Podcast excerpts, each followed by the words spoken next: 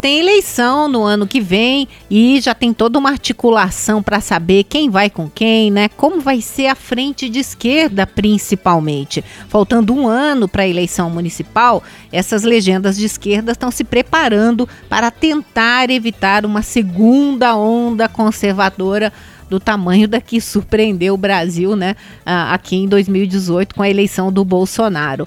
Tradicionalmente acusado de não abrir mão da sua hegemonia né, no campo progressista, o PT, Partido dos Trabalhadores, promete que dessa vez vai ser diferente, vai ceder espaço a nomes de outros partidos e cidades em cidades importantes. Mas há quem diga que o PT vai continuar sendo PT, todo fechado, né, sem alianças.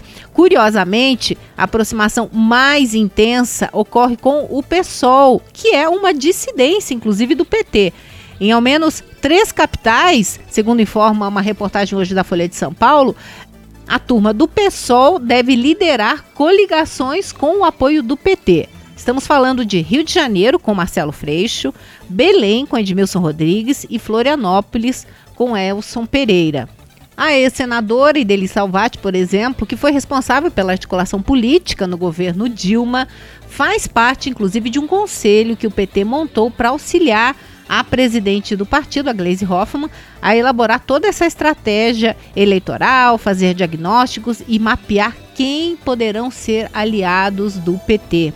Outra capital importante em que o PT pode apoiar um aliado é Porto Alegre. Lá, Manuela Dávila deve ser candidata pelo PCdoB com o apoio do Partido dos Trabalhadores. Já em São Paulo, um cenário de união de esquerda parece bem mais distante. O PT não tem um candidato forte, uma vez que o ex-prefeito Fernando Haddad descarta concorrer à prefeitura.